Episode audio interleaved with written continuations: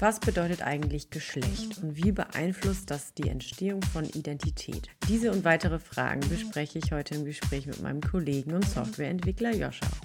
Mein Name ist Farina und ich wünsche euch ganz viel Spaß beim Hören. Los geht's!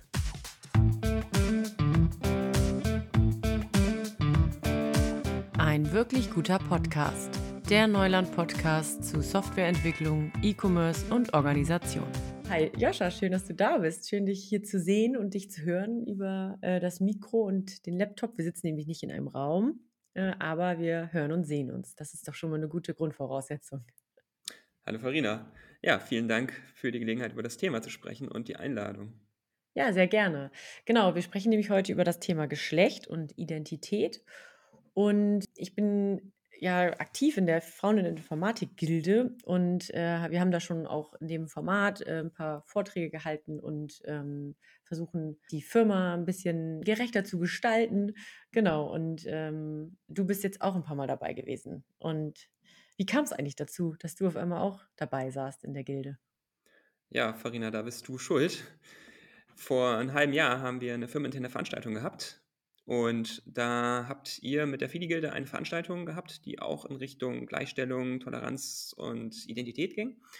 Und zum Abschluss äh, hast du einen spannenden Satz formuliert, genauer genommen mehrere spannende Sätze. Da hast du nämlich gesagt, ihr wollt mit der Fraueninformatik-Gilde äh, die Firma mitgestalten.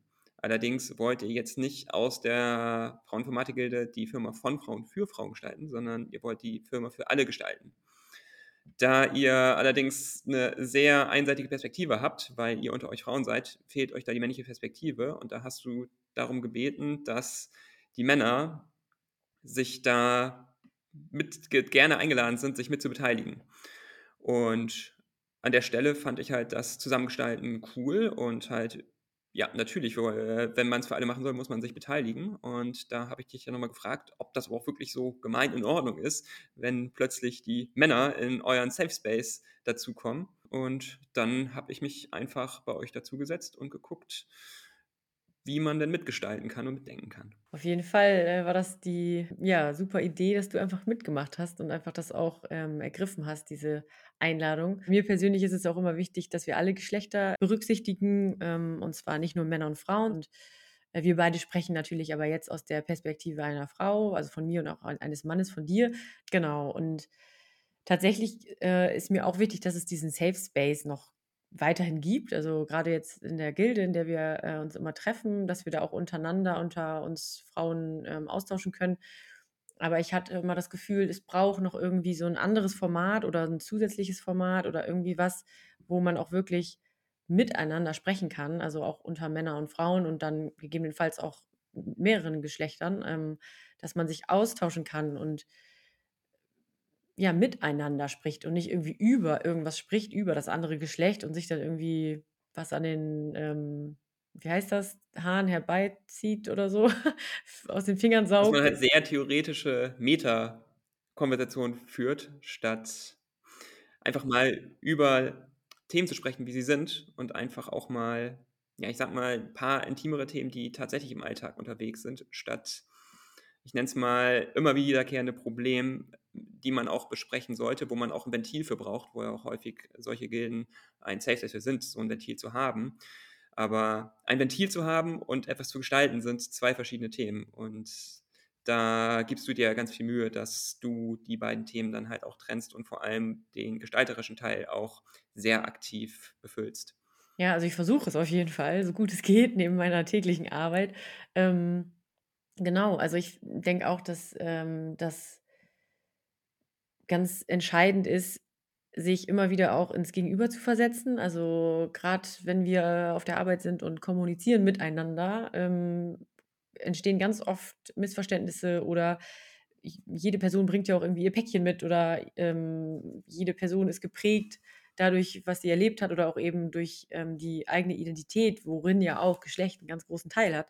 Ähm, und das, glaube ich, beeinflusst manchmal mehr oder größer, als man denkt. Also das, ähm, oder hat einen größeren Einfluss, als man denkt. Ähm, genau, und das ist, ja, genau, Punkt. Genau. Mehr wollte ich gar nicht dazu sagen.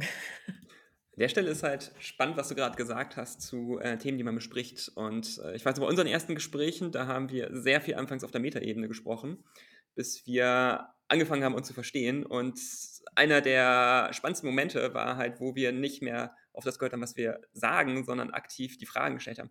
Was motiviert dich eigentlich? Die Sachen, wie du sie gerade kommunizierst, exakt so zu formulieren. Was motiviert dich in dem Thema halt das zu vertiefen und mir das gerade näher zu bringen. Und das waren die wesentlich spannenderen Fragen, wo die Motivation eigentlich herkommt. Die mussten wir dann selbst nochmal lernen. Aber tatsächlich haben wir dann, als wir nicht mehr die Fragen selbst beackert haben, sondern was hat uns eigentlich so bewegt, über diese Fragen zu sprechen, geholfen, uns gegenseitig besser zu verstehen und auch ähm, in der Kommunikation halt nochmal ein ganz anderes Level erreicht. Mhm. Ja, ich glaube, das war ja auch dieser Moment, ähm, als ich irgendwie, ich glaube, das war auch in einem Meeting in der Frauen in der Informatikgilde, ähm, noch darauf hingewiesen habe, dass wir ja auch alle so tagtäglich Geschlecht reproduzieren. Also, und das passiert auch ganz oft unbewusst. Das ist ja dieser Begriff oder diese Theorie hinter Doing Gender. Und ähm, dass äh, dass alle, wie gesagt, dass alles in uns drin steckt. So wie ich zum Beispiel, wenn ich jetzt auch so wie heute äh, pinken Nagellack trage, ich irgendwie gewisse Stereotype vielleicht von Weiblichkeit reproduziere, indem ich als äh, Frau sogar noch ja so blonde Frau pinke Nägel habe und ja mit Barbie assoziiert werden könnte oder so, ne? Und dass das zum Beispiel ich ähm, einfach mache, weil es mir gefällt und weil ich da Bock drauf habe und nicht, weil ich jetzt unbedingt will, dass ich dass Leute mich damit irgendwie in Verbindung bringen, also mit Barbie oder so, ne? So, aber das ist halt alles ganz tief in uns drin, einfach im Gegenüber, beim Wahrnehmen, aber auch in mir, ähm, ganz tief in mir drin, dass ich das vielleicht trotzdem irgendwie toll finde oder so oder ästhetisch finde, weil ich davon irgendwie geprägt wurde oder so. Und dass das vielleicht weniger auch was Bewusstes ist und selbst wenn es bewusst wäre, wäre es auch völlig okay, weil ich habe da einfach Bock drauf und warum muss das irgendwie runtergebrochen werden auf, oh Gott, das ist ja voll das Mädchen oder das ist ja, ähm, ja, das ist ja irgendwie auch so herabsetzend oder auch degradierend oder, oder so pauschalisierend auf einen kleinen Teil, ne? Also, Vor allem ist die Frage, sind halt lackierte Fingernägel immer weiblich? Also an der Stelle ist halt natürlich auch häufig die Frage halt, wie fühle ich mich wo, wohl? Wie werde ich wahrgenommen? Wie will ich wahrgenommen werden? Da kann ich ein Beispiel von mir aus meiner späten Schulzeit, Anfang Studienzeit ausgraben. Da bin ich immer sehr aktiv im Gothic-Style durch die Gegend gelaufen. Und da hatte ich auch lackierte Fingernägel, allerdings in schwarz. Und ähm, habe mich damit kein bisschen weiblich gefühlt. Das war eher da so gang und gäbe, dass man in der Gothic-Szene halt schwarze Fingernägel spielte da halt als genderstereotypisches Merkmal weniger eine Rolle. Pinke Fingernägel hatten da keine Männer, das war dann eher die Farbe, die Frauen gewählt haben. Aber tatsächlich, äh, wenn man jetzt das Beispiel Nagellack nimmt, da würde ich dann sagen, in bestimmten Szenen und Kulturen ist das eventuell gar nicht so sehr mit Stereotypen besetzt. Mhm. Beziehungsweise gibt es da vielleicht andere, ne? Also es ist halt, glaube ich, das ist, glaube ich, jetzt nochmal so ganz äh, spannend an dem Beispiel zu betrachten, dass eben theoretisch gesehen Geschlecht ja auch immer abhängig ist vom Kontext, ähm, beziehungsweise auch Identität eher gefasst. Also Identität ist eigentlich immer abhängig vom Kontext, in dem ich lebe oder in dem ich mich ähm, äh, befinde, weil das ja dadurch geprägt ist, wie da eben, wie du schon gesagt hast, die kulturellen, ähm, die kulturellen, ja, wie sagt man, Gegebenheiten, Rahmenbedingungen sind, äh, dass vielleicht eine Sache ganz anders wahrgenommen wird oder ganz anders behaftet ist. Ne, also das ist ja auch was, was nicht starr ist. Identität ist ja auch was, was sich ganz dynamisch äh, und flexibel entwickeln kann und verändern kann und auch immer sich, glaube ich, verändert ein Stück weit. Und bei Geschlecht ist es dann aber, glaube ich, so dieser, ähm, auf jeden Fall dieser Aspekt, dass man ja auf die Welt kommt mit dem biologischen Geschlecht. Und das ist ja gerade das, was das Thema auch so spannend macht oder gerade so polarisierend ist, weil das ja aufgebrochen wird durch dieses soziale Geschlecht, dass man also dass Menschen, die auf die Welt kommen mit einem biologischen Geschlecht, sich dann nicht wohlfühlen damit, dass ähm, ja ein anderes Geschlecht leben wollen oder sich vielleicht gar keinem Geschlecht zuschreiben wollen und das aber offensichtlich visuell erstmal abzulesen ist, also an einer Person oft eben, also Geschlecht ist oft, so wie Ethnie, das sind so die größten Faktoren, was Identität angeht, die man ablesen kann, erstmal auf den ersten Blick ähm, obwohl das ja immer gar kein Indiz darauf sein muss, äh, was für ein Geschlecht ich bin oder wo ich herkomme. Also nur obwohl es halt dieses oberflächliche Visuelle ist. Exakt, also die Sache ist halt, wir können uns nicht dagegen wehren, wie wir aussehen. Also uns sind halt bestimmte Körperproportionen, Gesichtsstrukturen und alles vorgegeben. Und es gibt da halt, in der Biologie hat sich scheinbar die letzten Jahrtausende durchgesetzt, dass wir sehr schnell eine Idee haben, wie wir die Person gegenüber erkennen. Aber ob man tatsächlich so erkannt werden möchte, das ist natürlich eine andere Frage, weil es gibt auch viele Situationen, wo Stereotypen halt nicht erfüllt werden und wo sich dann auch Personen sehr schnell unwohl in ihrer Haut fühlen. Und ähm, ich meine, ich würde auch ungern halt in Stereotyp Frau eingeordnet werden, aber nicht, weil ich irgendwie sage, was, weil ich was gegen Frauen habe, sondern einfach, weil ich mich wie ein Mann fühlen will. Und dieses Bedürfnis halt, mich wie ein Mann zu fühlen, als Mann wahrgenommen zu werden, das gibt bestimmt auch, haben Frauen meistens nicht. Und die, die wollen häufiger, unterstelle ich mal, dass ihr häufiger weiblich wahrgenommen werden wollt. Aber die Frage ist halt, wenn man weder männlich noch weiblich wahrgenommen werden möchte, also das ist ja auch ein Bedürfnis. Wie wollen die Personen wahrgenommen werden? Vor allem, wenn wir wirklich äh, Aspekte haben, die sich sehr schwer bis gar nicht beeinflussen lassen, mit denen wir aber tagtäglich durch das Leben laufen müssen. Und das, was uns auch, also uns nicht, weil wir werden wahrgenommen, wie wir uns auch identifizieren, aber wie fühlen sich Personen, die ähm, das nicht so einfach haben wie wir. Und ähm, ich glaube, das große Problem ist, dass wir es nicht nachfühlen können und äh, dass wir durch das Befremdliche halt eher wegdrücken, als uns damit auseinanderzusetzen und einfach sagen, lass uns doch einfach mal, lass die Person so sein, wie sie sind, wenn sie sich so wohlfühlen. Wir wollen es ja auch nur wohlfühlen. Mhm. Ja, es geht, glaube ich, im in im Kern, glaube ich, wirklich um um Bedürfnisse jedes Menschen und auch ums Wohlbefinden. Und aber das ist halt direkt natürlich gekoppelt an eben solchen Faktoren, wie beispielsweise, wie werde ich wahrgenommen, äh, wie passe ich in diese Gesellschaft und, ähm, da ist natürlich Geschlecht ein ganz, ganz großer Faktor. Also, im Endeffekt werden halt die Leute abgehängt, die nicht in diese in dieses Korsett passen der Gesellschaft, also in diese, ähm, äh, diese, ja, Dominanzgesellschaft, wenn man das so nennen darf, also die Mehrheitsgesellschaft, die einfach vorherrscht, äh, wenn man da nicht reinpasst. Und da ist, das ist eben ja auch heutzutage immer noch ein bisschen geprägt durch dieses binäre Mann und Frau und auch ähm, natürlich auch durch ja so gewisse Geschlechterrollen, wie der Mann äh, ist rational und die Frau ist äh, etwas irrationaler oder ne, solche Dinge, die da irgendwie so starr sind und irgendwie uns allen, glaube ich, so krass im Weg stehen. Und natürlich den Leuten am meisten im Weg steht, die sowas so überhaupt nicht ähm, bedienen können und wollen. Und äh, die werden dann abgehängt. Also das ist halt, äh, glaube ich, im alltäglichen Leben einfach äh, ganz, ganz wichtig, dass da hingeguckt wird. Und das hat ja auch was mit Privilegien zu tun. Exakt, also an der Stelle sind wir sehr privilegiert, dass wir halt wirklich mit unserem Erscheinungsbild, mit unserem Wohlbefinden halt genau da reinpassen, wie die Strukturen für uns vorher geschaffen wurden. Aber Privilegien sind insgesamt halt äh, ein sehr spannendes Thema, weil wir haben ja auch eine Gesellschaft, die halt die längste Zeit äh, der Geschichte sehr privilegiert für die Männer geschaffen wurden. Also Männer haben Strukturen geschaffen, die, in denen Männer sich wohlfühlen, in denen Männer groß werden. Und äh, diese Strukturen existieren heute zu großen Teilen auch noch. Und äh, wenn er was von Männern für Männer ist, dann oder wo Männer äh, sich drin wohler fühlen, dann ist dementsprechend ja auch im Job halt äh, die Aufstiegschance wesentlich höher und die Möglichkeit, sich zurechtzufinden, Net Networking zu betreiben, weil man auch durch die Geschlechtsstereotype, ähm, die Frauen halt mitbringen, was du gerade eben gesagt hast, Frauen werden meistens emotionaler wahrgenommen, äh, Männer rationaler. Ob das immer so ist, das kann ich nicht beurteilen. Genau, das kann man nicht in dem Sinne jetzt gegeneinander aufwiegen, sondern es geht ja darum zu gucken, was machen eben diese Stereotype oder diese, diese Vorurteile, was machen die mit uns und auch in unserer Gesellschaft? Wie, programmiert wir einfach sind durch natürlich Gesellschaft, durch ähm,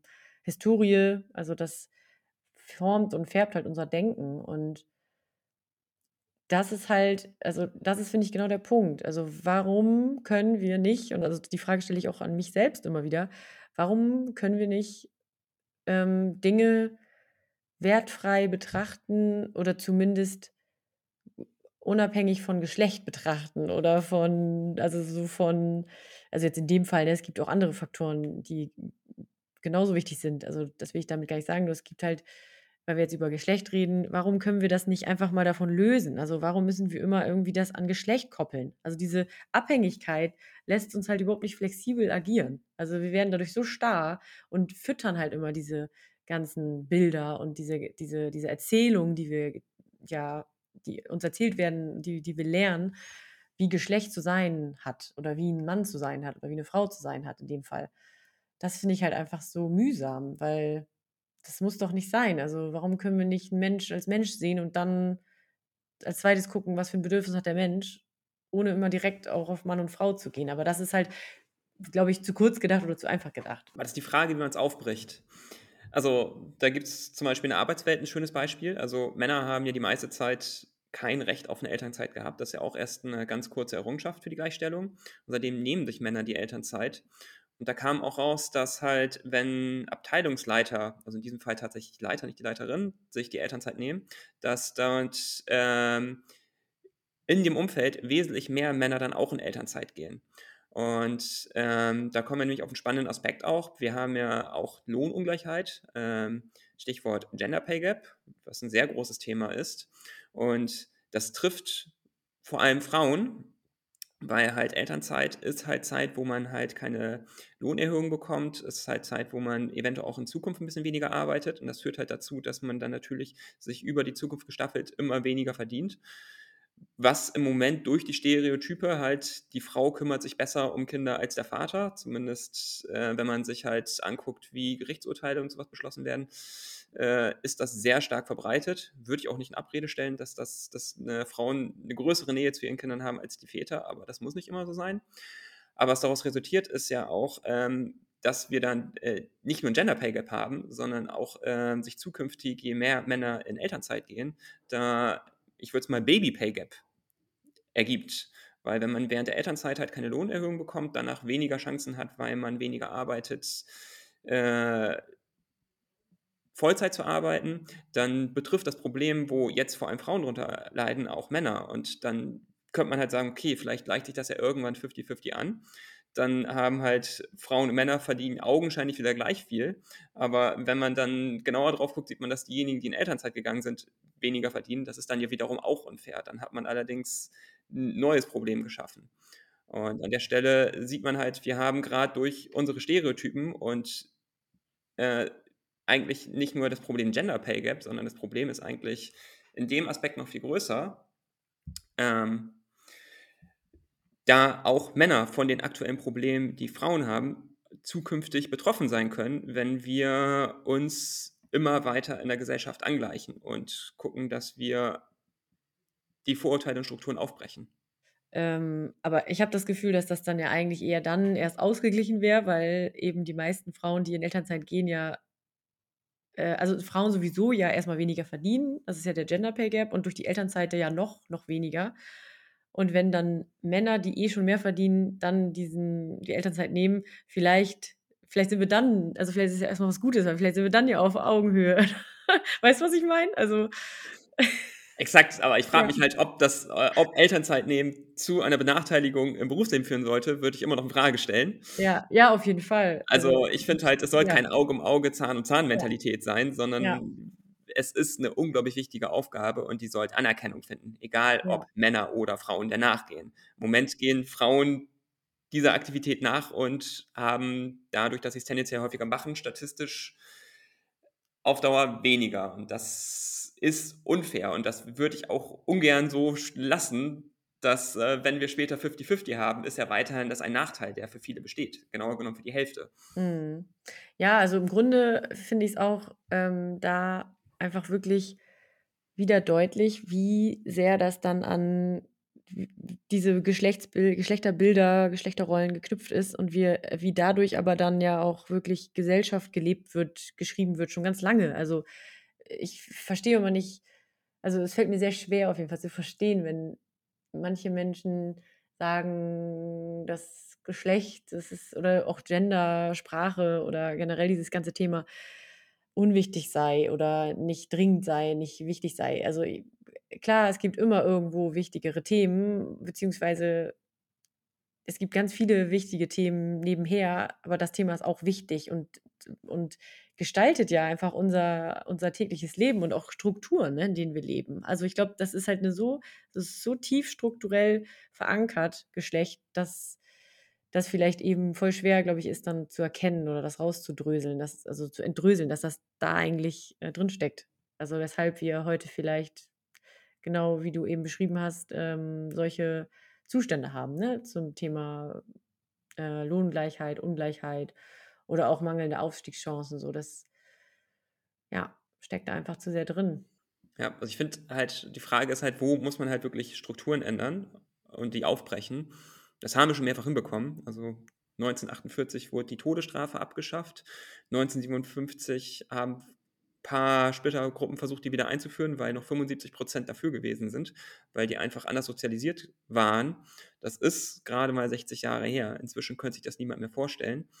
Genauso wie wenn man halt die Kämpfe der vor allem Frauen der 60er und 70er Jahre sich anguckt, wo sie für die Gleichstellung gekämpft haben, wo ich weiß nicht, ich glaube, es waren knapp 200 Frauen, die, ähm, ein Magazin „Wir haben abgetrieben“ veröffentlicht haben. Die haben halt wirklich um ihre Gesundheit gefährdet, indem sie das Statement gebracht haben. Und da haben halt Minderheiten gegen die Masse halt tatsächlich gesellschaftliche Errungenschaften durchgebracht. Zumindest bezeichnen wir sie als gesellschaftliche Errungenschaften.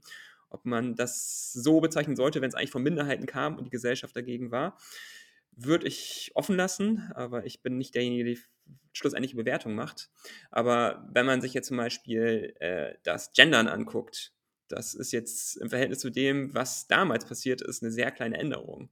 Also, ich habe mir jetzt Gendern angewöhnt, dass ich einfach versuche, alle Anreden, die ich mache, in männlicher und weiblicher Form zu sagen. Ähm, Kunstpause mache ich nicht. Ich persönlich mag die nicht. Es ist sehr einfach zu tun und ich habe halt auch tatsächlich durch eine Kollegin erst gelernt, wie wichtig das ist, weil sie hat halt konstant generisch feminin gesprochen. Und ich habe mich nicht angesprochen gefühlt. Das hat mich auch echt gestört. Ich bin ein Mann, ich will als Mann angesprochen werden. Allerdings habe ich mich auch dann gefragt: „Wie fühlt sich das dann für die Frauen an?“ Weil die mussten ja damit leben. Auch wenn Frauen da anders sozialisiert wurden, kann ich mir das weiterhin als sehr frustrierend vorstellen, weil zumindest für mich war es halt absolut ungewöhnt. Und für mich war die Konsequenz, dass ich dann sage: „Okay“ „das eine Wort, wo ich halt noch mal die weiblichen Zuhörer und Zuhörerinnen“ jetzt habe ich's gesagt, äh, „anspreche, das kann ich mir zusätzlich erlauben.“ Also, natürlich kann ich halt jetzt nicht jede Ansprache halt dazu nehmen, weil ansonsten ist der Einleitungssatz sehr, sehr lang und das ist dann auch nicht Zweck der Sache. Aber wie es gemeint ist, ist versteht man dann hoffentlich. Und ich finde, das hat auch Vorteile. Also, wenn ich, äh, einen Satz abschließe, wo ich halt noch mal ein extra Wort sagen kann, was ich sehr intuitiv sage, habe ich Möglichkeiten, den nächsten Satz aktiver zu formulieren und habe mit 'ner sehr kleinen Änderung erst mal spreche ich wesentlich mehr Menschen an und 2. habe ich mehr Möglichkeiten, meine Aussagen gewählter zu formulieren, damit die dann auch noch besser werden. Also, man spricht mehr Menschen an, man kann sich gewählter ausdrücken. Ich finde jetzt an der Stelle zumindest in der Ansprache das als durchaus hilfreich teilweise auch. Mhm. Ja, und in dem Sinne, Frauen oder auch andere Geschlechter werden dann halt nicht nur mitgedacht, sondern halt auf Augenhöhe angesprochen, ne? Und nicht nur immer in Klammern unsichtbar mitgedacht, so also, so als kleines, ähm, kurzes Plädoyer für Gendersprache.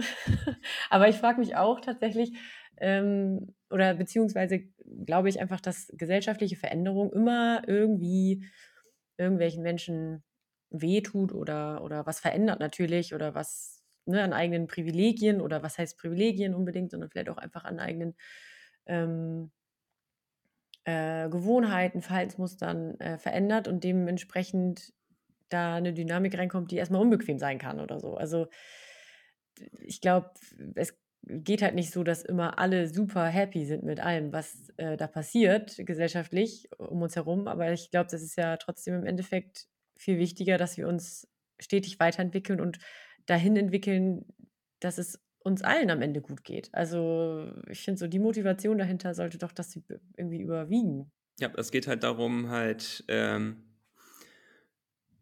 sage ich mal, Menschen weniger halt in irgend 'ne Ecke zu stellen, wodurch man ja Mhm. auch ein bestimmten Druck halt ja ausübt. Ne? Also ich äh, spreche jetzt Männer und äh, nur Männer an oder ich spreche nur Frauen an und was definiere ich eigentlich als Mann und Frau? Was für Erwartungen habe ich als Mann und Frau? Das ist ja auch etwas, was äh, uns definiert, halt, wie wir ähm, über die Straße gehen, wie wir uns geben, halt, also dass man in den Geschlechtern halt auch einen riesigen Erwartungsdruck halt hat. Und äh, den, wenn wir den aufbrechen wollen, also was man spricht, das eignet man sich auf Dauer an. Und ich glaube halt in der Sprache anfangen zu sagen, zumindest männliche, weibliche Form zu nehmen, damit man halt inklusiv für alle sind, ist etwas sehr Einfaches. Aber es, die Sache ist halt, das, das bricht ja noch nicht alles auf, aber es fängt an, halt diesen Druck aufzubauen, den sich halt Männer und Frauen unterordnen müssen, dass man eine gewisse Erwartungshaltung hat. Hm. Ja, und Erwartungen sind ja auch so ähm, ja, tief im Unterbewusstsein, so in der tiefen Psyche jedes Menschen, glaube ich, auch wieder verankert. Also, es ist ja auch nicht so einfach, dann so Erwartungen, ähm, die man so unterbewusst abgespeichert hat, aufzubrechen oder zu löschen, so. Das geht auch, glaube ich, gar nicht in dem Sinne, aber sich vielleicht den Erwartungen, die man hat an Geschlecht oder an sein Gegenüber oder an sich selbst, denen bewusst zu werden. Das ist, glaube ich, ein wichtiger Schritt oder dafür sensibel zu sein, dass es das gibt. Also, mir ist dann auch immer wichtig, dass wenn ich über sowas spreche und auch, ähm, ob es jetzt hier in der Folge ist oder ob es in der Frauen der Informatik-Gilde ist oder ob es irgendwie mit Freundinnen ist oder wie wo auch immer, äh, versuche ich immer auch so ein bisschen von meinen eigenen Emotionen wegzukommen oder von meinem eigenen Schmerz oder weshalb ich vielleicht auch den Antrieb habe, darüber zu sprechen, hin dahin zu kommen, ähm zu sagen, dass ich eben nicht jetzt mit dem Finger auf irgendwelche Leute zeigen will oder sagen will: „Das ist jetzt richtig und das ist falsch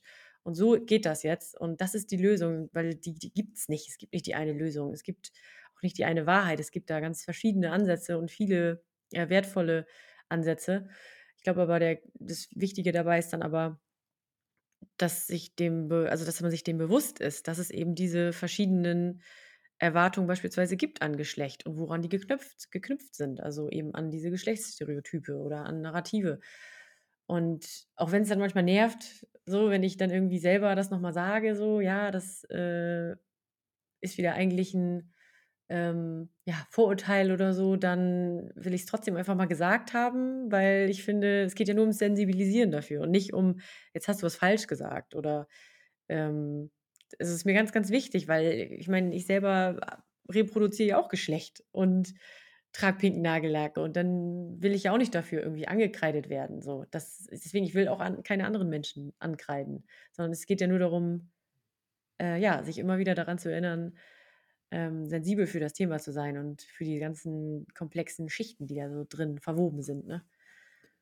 Exakt, damit geht das ja los, ne? Also, dass man halt irgendwie überhaupt die Wahrnehmung hat. Also, ich habe halt in dem Gespräch mit dir super viel gelernt und halt an vielen Stellen kann ich halt sagen, ich ich habe Empathie, ich kann es verstehen, aber ich kann es nicht nachfühlen, weil ich einfach nicht die Situation genauso kenne.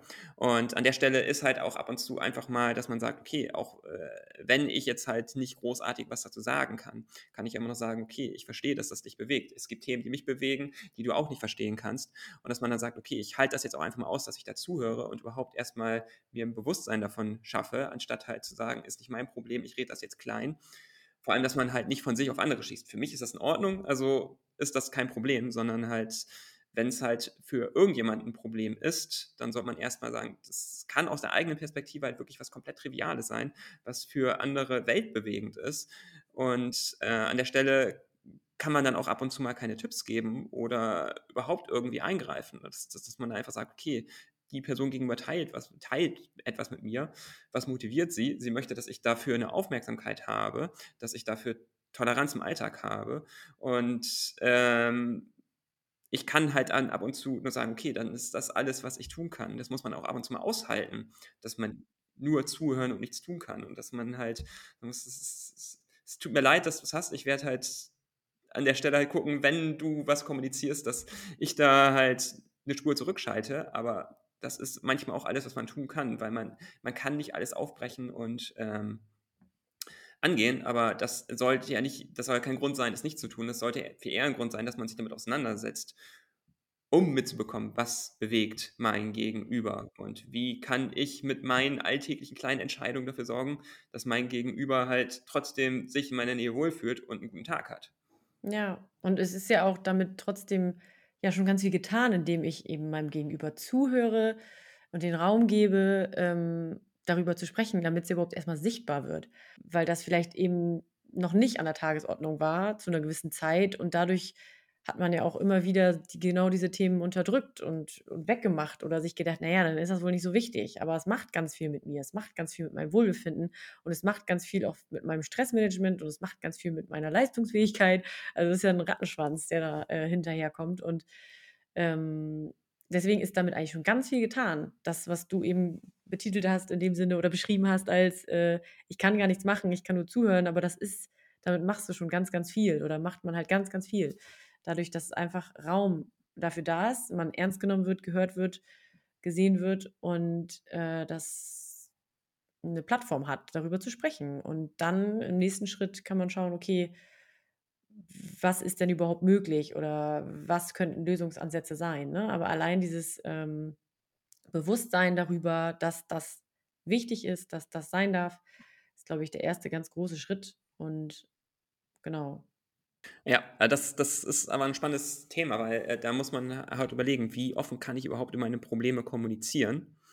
Ähm, aber es gibt halt Themen, die kann man halt in bestimmten Rollen nicht ansprechen und damit wird's eher zu Tode geschwiegen. Man versteckt sich mit den Themen und, äh, ja, das ist halt auch schwierig beim Thema Gender, dass man halt auch an ganz vielen Stellen Personen dazu zwingt, sich mit ihren Bedürfnissen, äh, und wie sie halt eigentlich sein wollen, zu verstecken und stattdessen etwas anderes leben. Mhm. Ja.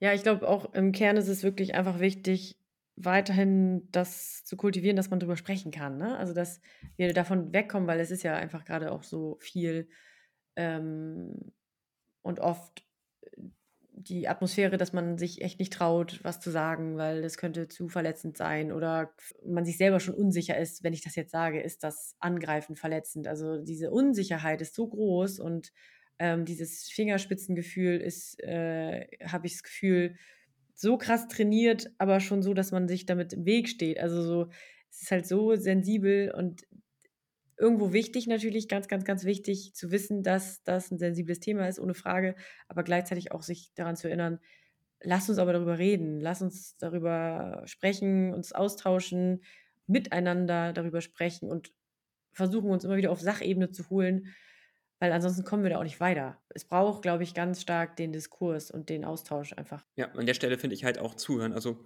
man kann halt, wenn man nicht darin geübt ist, sich gewählt auszudrücken, sehr schnell auch Unterstellungen machen und halt, ähm, die best gemeinte Aussage in einen sehr negativen Kontext halt stellen, was nicht so produktiv ist, wenn man halt sieht, grundsätzlich ist der Wille da, ähm, sich dem Thema zu nähern, aber man hat noch nicht so viel Erfahrung damit, vor allem, weil man sich in einer Domäne halt bewegt. Also, wenn ich mit Frauen kommuniziere, ihr seid untereinander sehr geübt und, ähm, ich beobachte, dass, äh, ihr ganz andere Dynamiken habt und wie kommuniziere ich da, dass ich halt dass ihr mich versteht, dass ich nicht missverstanden werde und umgekehrt, weil da in der Kommunikation muss man halt auch lernen, man sollte nicht immer auf das hören, was mein Gegenüber sagt, sondern halt viel häufiger versuchen zu verstehen: „Was meint mein Gegenüber denn?“ Mhm.